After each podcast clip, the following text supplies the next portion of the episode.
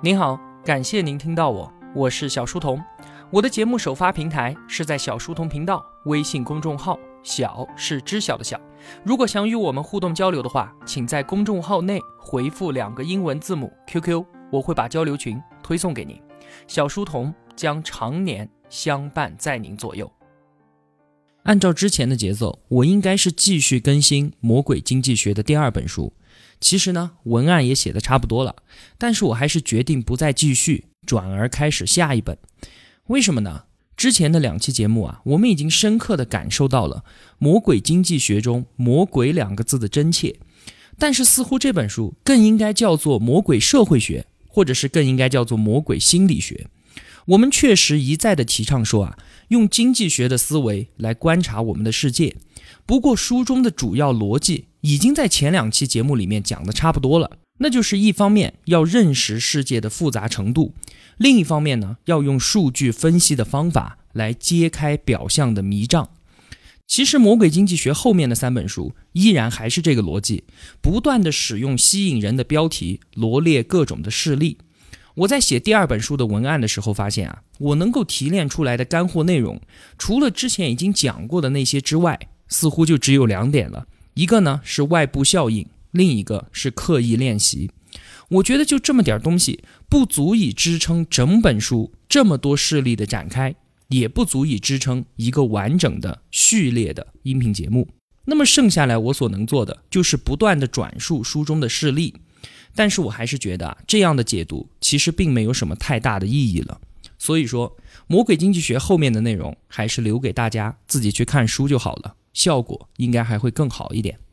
那么看了一个月的《魔鬼经济学》，我似乎都要忘记经济学的书应该是什么样子的了。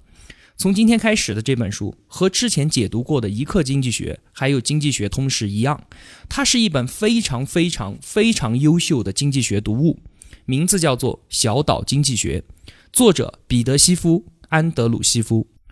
这本书啊是在逻辑思维上架的第一天我就买下来了。前段时间呢，一直都在看《魔鬼》，也就没顾得上它，它就静静地躺在我的床头柜上。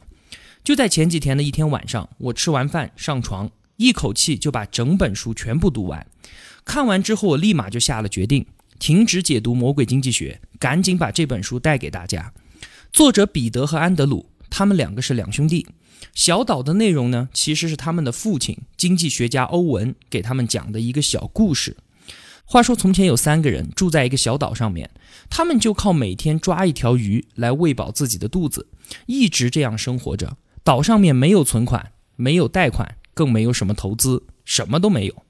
然而有一天啊，他们其中的有一个聪明人，饿着肚子编织了一个渔网，从此以后，他每天就可以打到两条鱼，有了鱼粮，也就有了储蓄。后来呢，就有了投资和借贷，鱼越来越多，慢慢的就有了银行。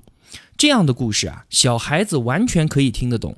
欧文说的这个故事，其实是在给他的两个儿子普及两本非常重要的经济学宝典，一本是亚当·斯密的《国富论》，另一本是马歇尔的《经济学原理》。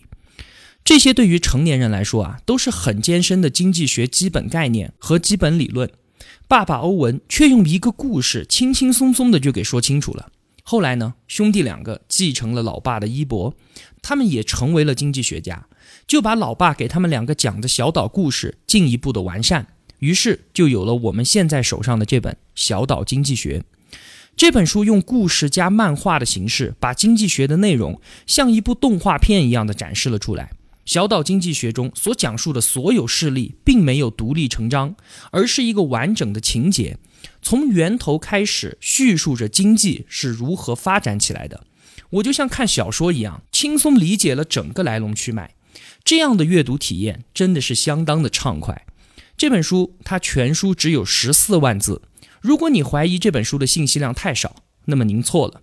无数的读者从如此少的字数当中获得了他们前几十年来一直都没有弄懂的经济学问题的答案。这本书是小朋友也可以读懂的书。如果你怀疑这本书的内容太简单了，那么您也错了。这么多的读者从看似简单的道理当中悟出了他们可能一辈子也不明白的经济学的原理。如果您的年龄是在九岁到九十岁之间，又想懂得一些经济学知识的话，那么小岛经济学一定非常非常的适合您。这本书最大的妙处就是深者不觉其浅，而浅者同样也不觉其深。